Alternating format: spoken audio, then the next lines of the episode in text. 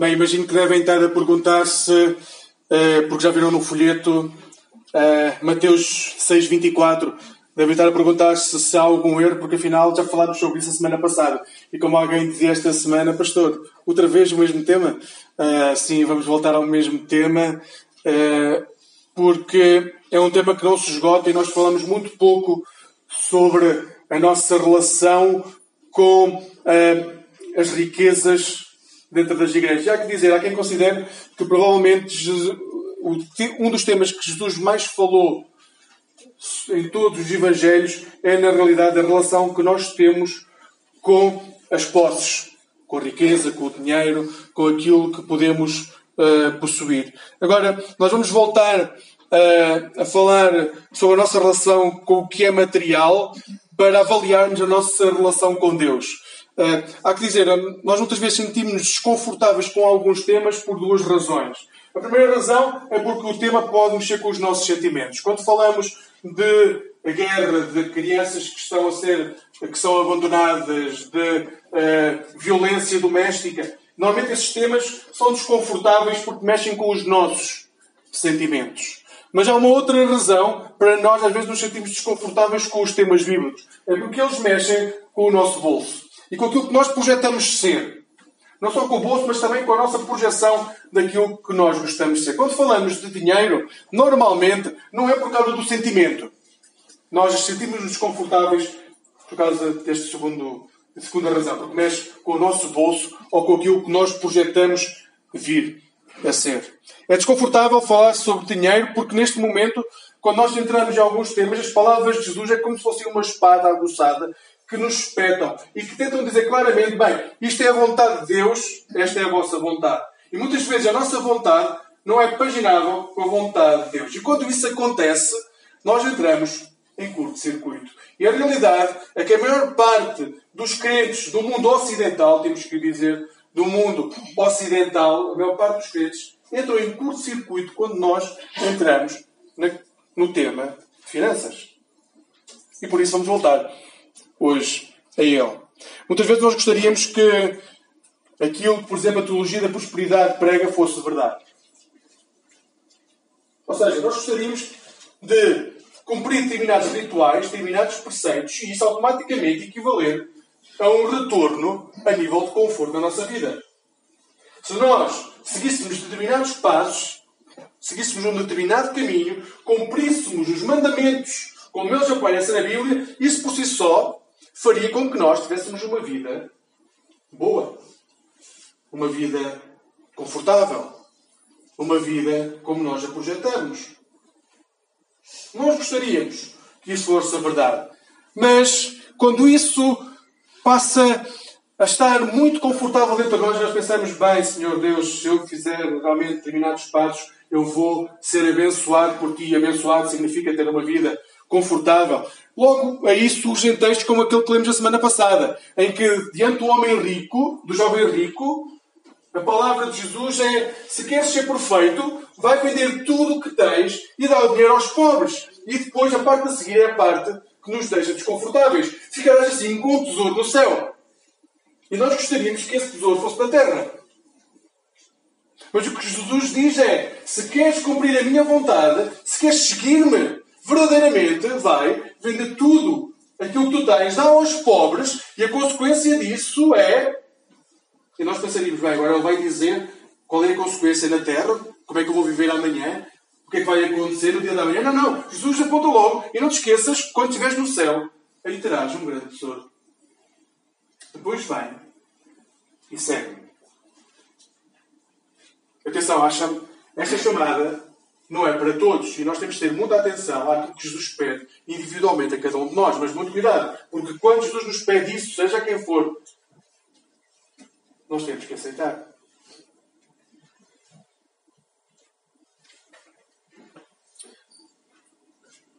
Vivemos num tempo em que muitas vezes entramos em curto-circuito. Porque aquilo que queremos viver não é aquilo que Jesus nos pede para viver. E isso deixa-nos muito desconfortáveis. E isso faz com que no mundo ocidental haja uma diferença tão grande entre ricos e pobres. Isso faz com que no mundo ocidental o ateísmo cresça e as igrejas comecem a perder espaço. Porque dizemos que queremos numa coisa, mas depois não a conseguimos viver. E quando entramos em curto-circuito, o que acontece é que as igrejas começam a ficar vazias. Quando entramos em curto-circuito, começamos a queimar. Literalmente. Um cristão não devia entrar em burnout. Um cristão não devia entrar em depressão. Mas a verdade é que muitos de nós passamos por momentos de tristeza profunda. Muitos cristãos entram em burnout porque entram em curto-circuito.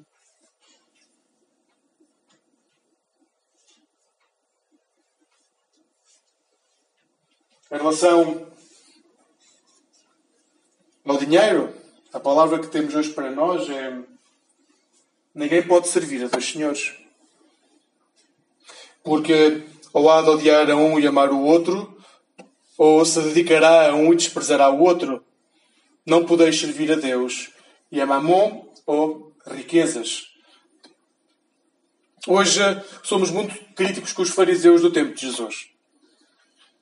Mas eles eram homens que se preocupavam verdadeiramente por não ofender a honra de Deus. Eram homens que se dedicavam, dedicavam a sua vida a tentar cumprir ponto por ponto aquilo que achavam que era a vontade de Deus. Porém, Jesus, quando olha para estes homens, vê falhas tão grandes que ele acaba por dizer que essas falhas impedem que esses homens que tentam chegar até Deus, na verdade, possam chegar. As falhas são grandes demais. E uma dessas falhas grandes que existe, uh, Lucas 16 vai nos dizer que é o facto de eles serem avarentos. Lucas 16, 14. Jesus, em Lucas 16, conta a parábola do administrador infiel. Eu não vou ler a, palavra, a parábola toda, vou explicá-la, depois podem ler em casa. Lucas 16. Conta a parábola do administrador infiel, que acaba exatamente com o texto que lemos hoje em Mateus, mas acaba também em Lucas exatamente com este texto. Ou seja, ele conta a parábola e o final da parábola é o texto que lemos agora em Lucas 6. E vejam o que ele uh, diz sobre uh, o administrador. Neste texto, nesta parábola, há um administrador que gera uh, aquilo que seria o dinheiro do seu patrão. Só que o patrão descobre que ele anda a enganá-lo que ele não anda a gerir o dinheiro de acordo com aquilo que seria o melhor para o seu senhor. Mas em vez de gerir o seu dinheiro, o que ele está a fazer é tenta multiplicar esse dinheiro ao máximo para ele enriquecer. Então, encontramos o texto a partir do versículo 5 que diz que eh, chamou os devedores do patrão, o homem infiel, o administrador infiel, que tinha sido uh, tinha usado a riqueza do patrão para fazer a sua própria riqueza, tinha sido chamado pelo patrão, e ao ser chamado pelo patrão ia ser despedido, então o que ele faz é chama os devedores do patrão, um a um, e inquiriu do primeiro: Quanto deves ao meu patrão? Ele respondeu: 100 medidas de azeite. Então o administrador, ao feitor, diz: Pega lá depressa nas tuas contas, senta-te e escreve só 50. Isso significava, por exemplo, que este homem deveria 50 medidas de azeite. 50 medidas seria mais ou menos 1750 uh, litros. Mas que o administrador infiel tinha acrescentado em juros outro tanto para poder ficar com esse dinheiro. Mas, uma vez que ele tinha que devolver ao patrão exatamente aquilo que o patrão tinha deixado nas suas mãos, para que ele pudesse gerir, quando ele volta a chamar a pessoa que lhe devia, ele diz: Senta-te e escreve aquilo que eu te vou dizer. E isso é realmente aquilo o valor que ele devia ao patrão. Tudo o resto eram juros. Eram taxas que ele iria ficar a ganhar. O exemplo a seguir que ele dá é: depois perguntou ao outro: E tu quanto deves? Ele respondeu: 100 sacos de trigo. Então pega nas tuas contas e escreve só 80. Diz do afeitor. Neste caso havia 50 sacos de, 80 sacos de trigo que realmente era a dívida da pessoa que estava a dever ao patrão, mas ele tinha colocado 100 para poder ficar com essa margem de riqueza para si. E o que ele estava a fazer, no fundo, era ganhar a compaixão dos devedores, porque os devedores não sabiam quanto é que deviam ao patrão. Eles sabiam que a conta era aquilo que estava no contrato. E o contrato dizia que era 100 sacos ou sem medidas. Só o administrador sabia que grande parte dessa dívida eram juros que ele estava a tirar para si. Mas quando foi ameaçado pelo seu senhor que ia ser despedido por estar a enriquecer às custas do patrão, o que ele vai fazer é vai perdoar aquilo que as pessoas lhe estavam a dar a mais e ganhando assim o seu favor e ao ser despedido pelo seu patrão iria ficar bem visto aos olhos de quem tinha sido perdoado. Ou seja, aquele homem que tinha sido extremamente arrogante, tinha abusado das pessoas e do seu Senhor, ao mostrar misericórdia, ganhou também a misericórdia daqueles a quem estava a enganar. Então, este homem vai, pega nesse dinheiro, final, vai ter com o seu senhor, entrega o dinheiro ao senhor e entrega ao seu senhor aquilo que na realidade lhe estava a dever. Nem mais, nem menos. As consequências da sua ação mantiveram-se. Ele continuava a ser corrupto e continuou a ser despedido. Porque às vezes lemos esta parábola e vamos ver como o Senhor enaltece este homem. Não, não. Ele enaltece a forma como ele resolveu a questão, mas ele continua a ser despedido, ele continuava a ser corrupto. Mas as pessoas a quem ele mostrou misericórdia iriam mostrar misericórdia para si também. E tal como aquele administrador, todos nós temos que ter a noção que mais tarde ou mais cedo vamos ter que apresentar contas da nossa vida. Na realidade, todos os dias apresentamos contas ao nosso Deus. Daquilo que Ele nos dá para gerir e a forma como nós retornamos. Morri, morri na cruz por ti, o que fazes tu por mim? Cantámos há pouco. Deus dá-nos aquilo que nós possuímos, a roupa que nós temos. É um dom de Deus. O trabalho que nós temos é um dom de Deus, o carro que nós temos é um dom de Deus. Não nos pertence, pertence a Deus. Nós somos apenas gestores, administradores da conta. Agora, somos bons administradores ou somos administradores infiéis? Que com aquilo que não é nosso tentamos ganhar lucro à custa da injustiça que praticamos contra outros. Ou como aquele homem, teremos de saber se queremos manter a nossa riqueza ou se queremos ganhar misericórdia junto às pessoas que estão ao nosso lado. Se queremos abdicar de tudo, mostrando misericórdia, para que a misericórdia possa também recair sobre a nossa vida. O que este homem fez não impediu que houvesse consequências nos seus atos. Mas, ao tomar consciência que aquilo que ele tinha era do seu Senhor não era seu, ele apaziguou a sua relação com as pessoas que estavam ao seu lado. Em Cristo nós podemos mudar. Vejam o que diz o texto. Versículo 9. Das riquezas de origem iníqua, fazei amigos, para que, quando elas vos faltarem, esses amigos vos recebam a honra dos tabernáculos eternos.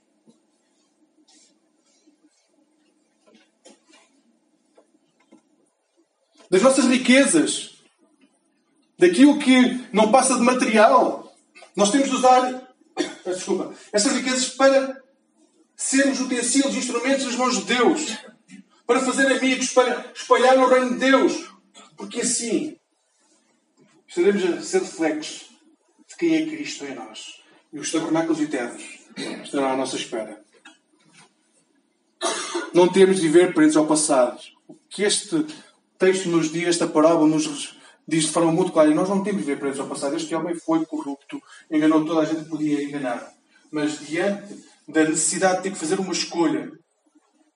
Ele agiu da única forma que podia agir para poder continuar a viver. Foi justo.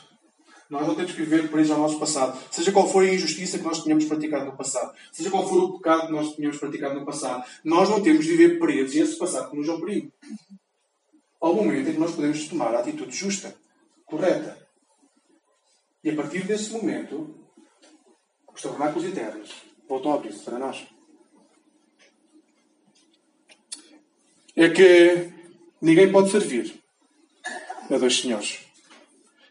Para mostrar a impossibilidade de tentar conciliar Deus e o mundo, Jesus, no capítulo no, em Mateus 6, assim como em Lucas 16, emprega a ilustração de haver dois senhores e que ninguém pode servir a dois senhores. Há que aclarar que o texto não está a dizer que nós não podemos servir a dois empregadores para o qual trabalhamos 8 horas para cada um. Ou seja, eh, das 8 às 14 trabalhamos para um, das 14 às 20 trabalhamos para outro e depois dormimos as 8 horas que servem. Não é isso que o texto está a dizer. O texto diz de forma muito clara: ninguém pode ser escravo. De, depois a, a palavra a seguir seria Kyrios. E Kyrios não é senhor no sentido de empregador, é daquele, de homens que possuem total domínio sobre nós. Nós não podemos servir a 100% alguém que tem domínio sobre nós 100% se forem duas pessoas. Só podemos servir a uma pessoa dessa forma. É isso que me diz o texto. Um homem simplesmente não podia ser escravo de dois proprietários. Como é que alguém pode ser escravo, ou seja, ter uma vida inteira dedicada inteiramente a duas pessoas? É impossível. Isso iria fazer bem. Naquela altura, provavelmente seria morto por um deles. Mas, em última análise, na altura em que se podia ser escravo, na altura as pessoas eram escravas porque normalmente era por dívidas, quando alguém devia uma soma que não conseguiria pagar e se soma era alta, tornava-se escravo. Agora, a partir do momento que se é escravo de uma pessoa, não se pode ser escravo de outra, porque já se é escravo, já não se é livre. E o que o texto nos recorda é nós não podemos ser escravos de duas pessoas que têm total poder sobre nós. Por essa razão, torna-se perigoso acomodar no nosso coração a riqueza deste mundo. É porque o materialismo tem um enorme apetite e vai consumir-nos de tal forma que não vai aceitar que haja outro Deus na nossa vida. O nosso consumismo, se nós deixamos que o consumismo tome conta da nossa vida, nós vamos deixar que pequenas coisas comecem a tomar conta da nossa vida. E quando vemos, já não há espaço para Jesus na nossa vida. É impossível nós sermos escravos de dois senhores. O problema é que o amor ao dinheiro, à posse, ao conforto, nunca nos vai trazer paz. Nós vamos poder investir muito naquilo que é a nossa relação com o que é material. Nós podemos estudar uma vida inteira, nós podemos dedicar-nos a ter um trabalho fantástico, nós podemos querer ter a última casa fantástica, o último grito de telemóvel, nós podemos dedicar a nossa vida a ter uma vida muito confortável. Isso não significa que no final do dia, quando vamos para a cama, tenhamos paz no coração.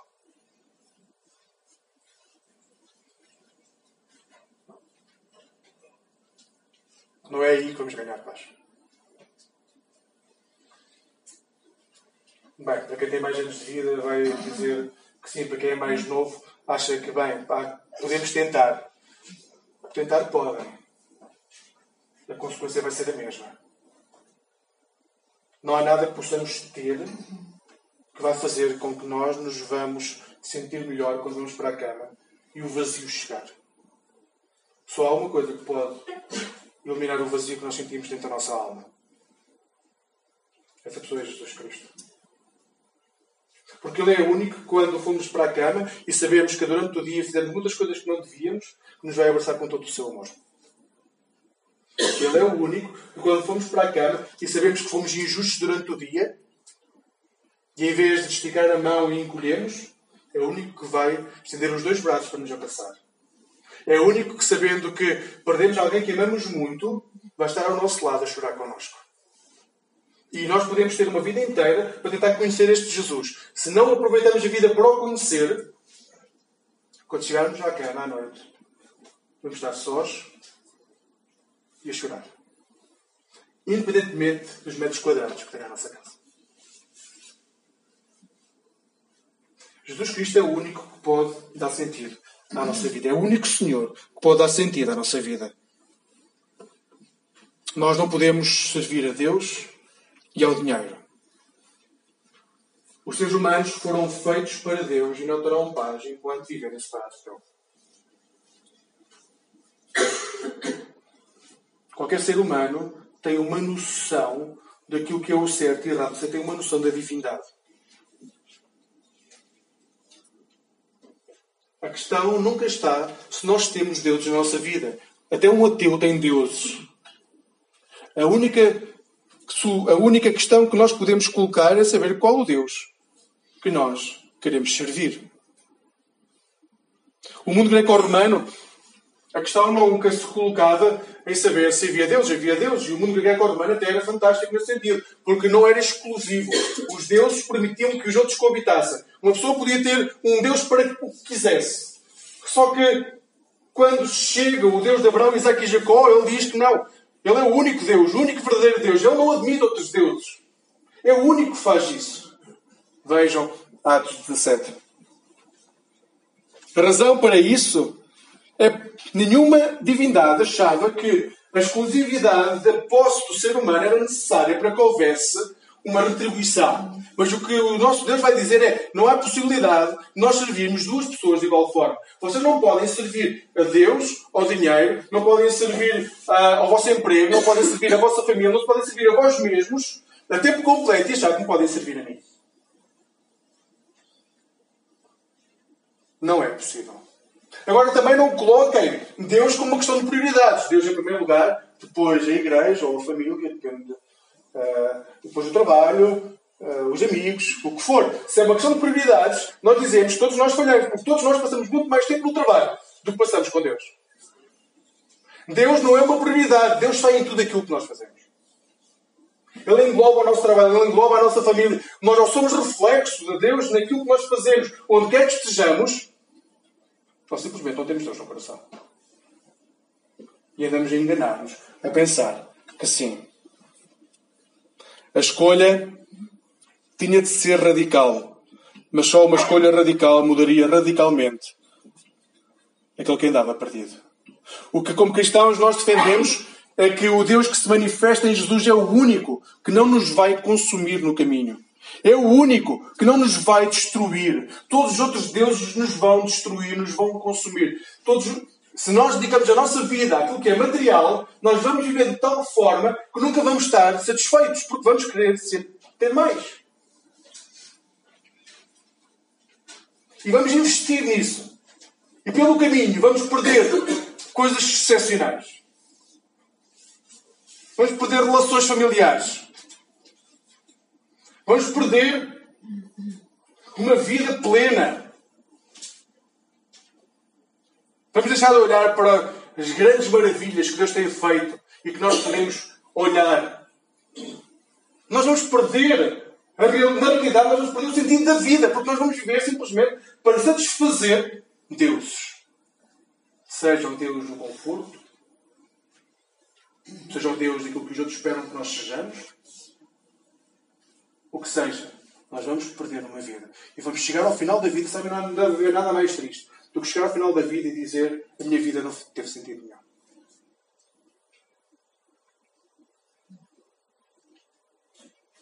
E isto não tem a ver com o facto de nós termos passado dificuldades ou não. Há pessoas que passaram dificuldades a vida toda e que chegam ao final da vida conscientes de que viveram uma vida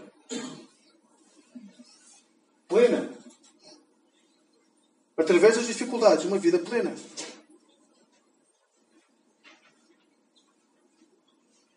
Como vivemos nós, a nossa vida hoje.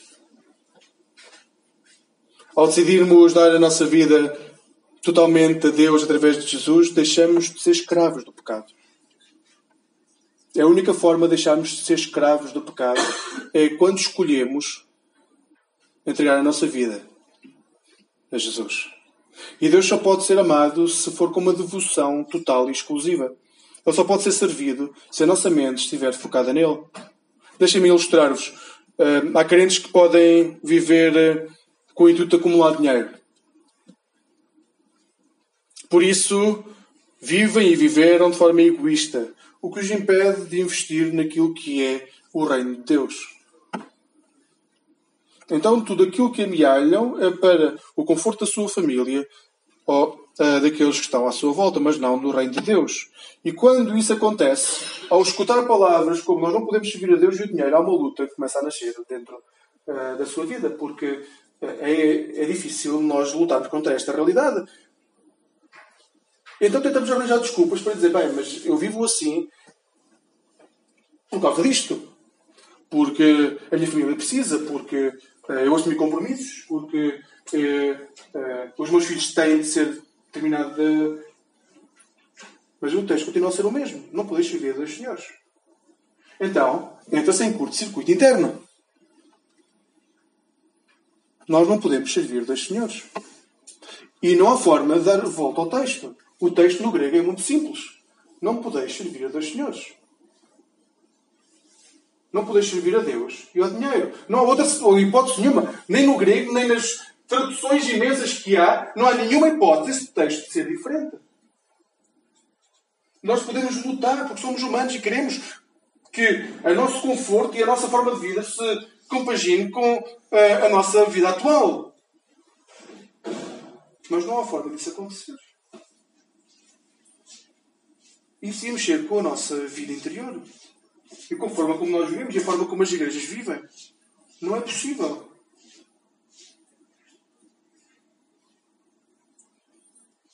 Não é possível nós termos dois deuses e servir aos dois. De igual forma, o nosso Deus não permite isso. E o que ele está a dizer é: se nós servimos outro Deus qualquer, já não estamos a servir Deus. Se vivemos dessa forma, já não estamos a viver segundo a vontade de Deus. E não há possibilidade de não vivermos segundo a vontade de Deus nesta área e nas outras todas, sim. E este texto é por isso que é tão desafiante. As ordens destes dois métodos são diametralmente opostas. Um ordena-te que antes pela fé, o outro que antes pela visão. Um chama-te a ser humilde, o outro diz para seres orgulhoso. Um diz para colocares o teu coração naquilo que Ele está a fazer por nós já. O outro diz para tu colocares o teu coração naquilo que tu podes fazer por ti mesmo. Um diz para tu olhares para o céu, o outro diz para tu olhares para a terra. Um diz para uh, tu uh, seres uh, amares o teu próximo como amas a ti mesmo. O outro diz para te amares a ti mesmo e depois logo vês que consegues amar o próximo. São deuses completamente diferentes.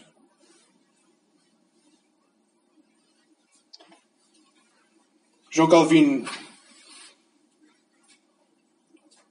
disse: Onde as riquezas mantêm o domínio do coração, Deus perdeu a sua autoridade.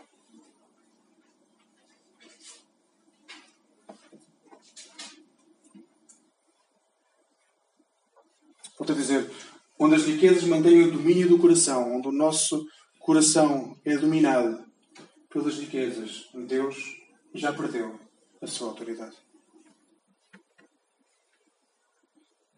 Porque nós colocamos o nosso coração ao serviço de outro Deus, que não o Deus que se manifesta em Jesus Cristo.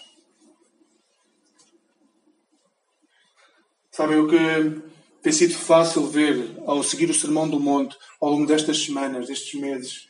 É que é muito fácil compreender porque é que a sociedade à nossa volta não quer nada a ver com as igrejas, porque basta abrir a Bíblia para ver a forma como as igrejas ao longo de séculos têm dito uma coisa, têm expressado uma coisa verbalmente, mas depois vivem de forma diferente.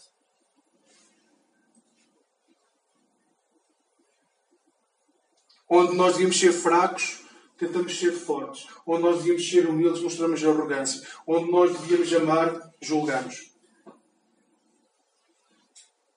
E depois, quem não é crente, basta abrir a Bíblia para ver, mas o mestre que eles dizem seguir diz para eles serem desta forma. Nós somos chamados a mudar o paradigma da nossa vida.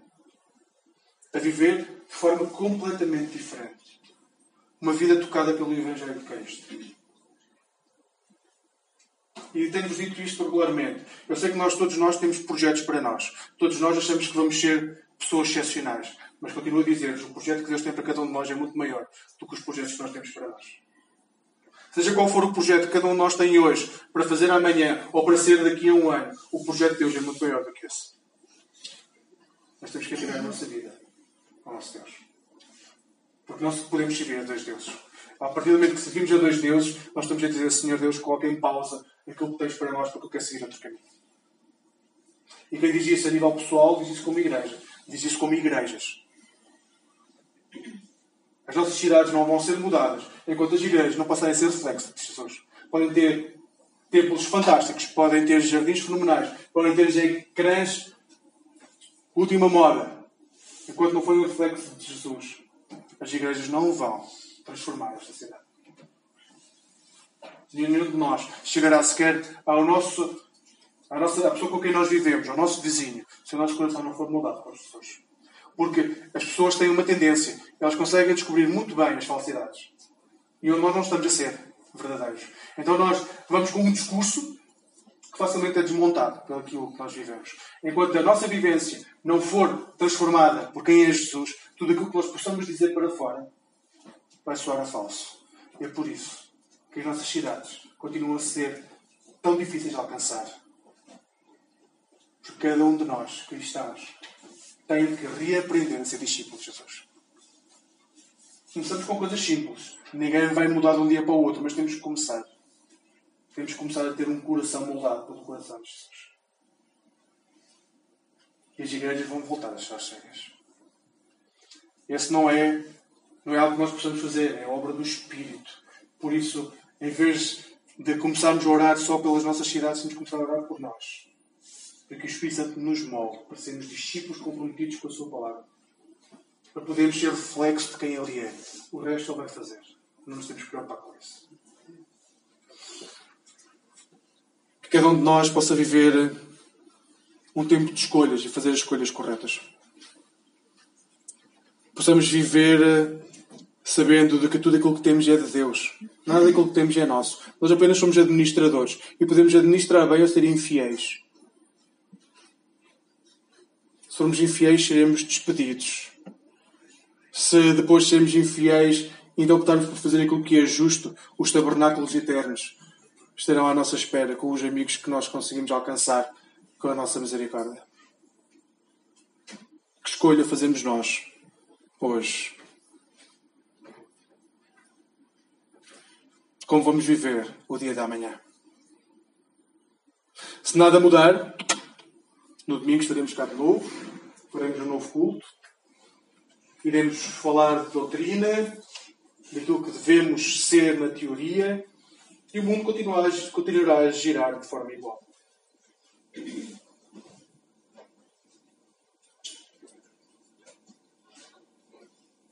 Se decidirmos mudar alguma coisa na nossa vida, no domingo teremos experiências para partilhar daquilo que Deus está a fazer através de nós.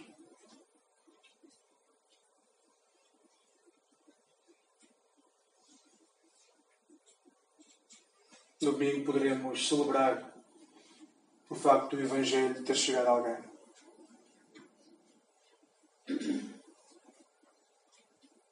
E nós vivemos segundo a vontade do Senhor para nós. Vamos orar. Vamos experimentar a oração.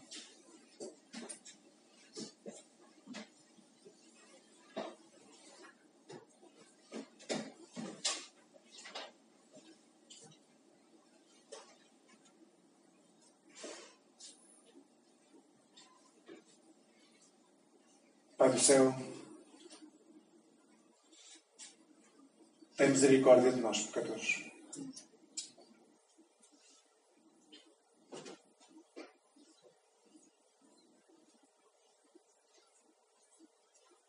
Deus, o Filho, tem misericórdia de nós, pecadores.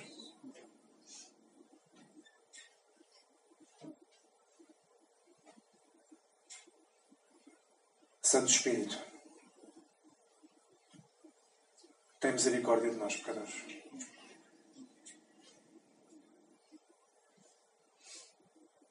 O doce Deus, hoje não podemos deixar de nos quebrantar diante de Ti e pedir perdão.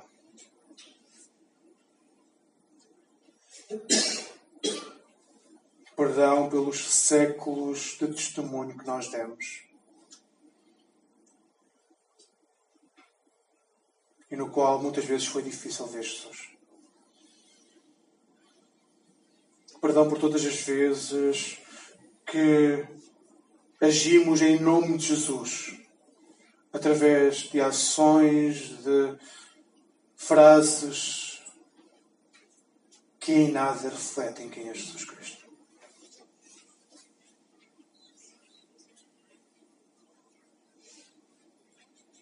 Hoje sentimos-nos desconfortáveis.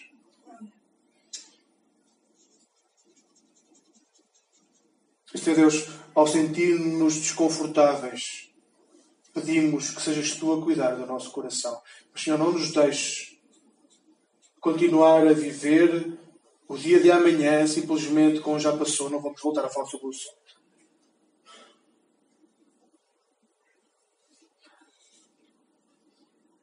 Há dezenas, centenas, milhares de pessoas que precisam da nossa mão estendida. Precisam do nosso abraço, da nossa presença. Por isso, Deus, não dá o orgulho que tu colocas humildade. Senhor, nesta tarde, onde há uma tentativa de levar o conforto ao extremo, Senhor Deus, que tu possas colocar o serviço. Onde há o amor próprio, tu colocas o amor pelo outro. Ajuda-nos a ser instrumentos, Senhor Deus. Instrumentos nas tuas mãos para que este mundo seja mais justo. Que as nossas vidas possam ser um reflexo claro da vida de Jesus. Que nós possamos, Senhor Deus, anunciar o Evangelho que liberta. Senhor, para isso, começa em nós. Liberta-nos. Liberta-nos dos deuses que continuam a prender-nos. Liberta-nos dos deuses que continuam a tornar-nos escravos. Liberta-nos do pecado, Senhor.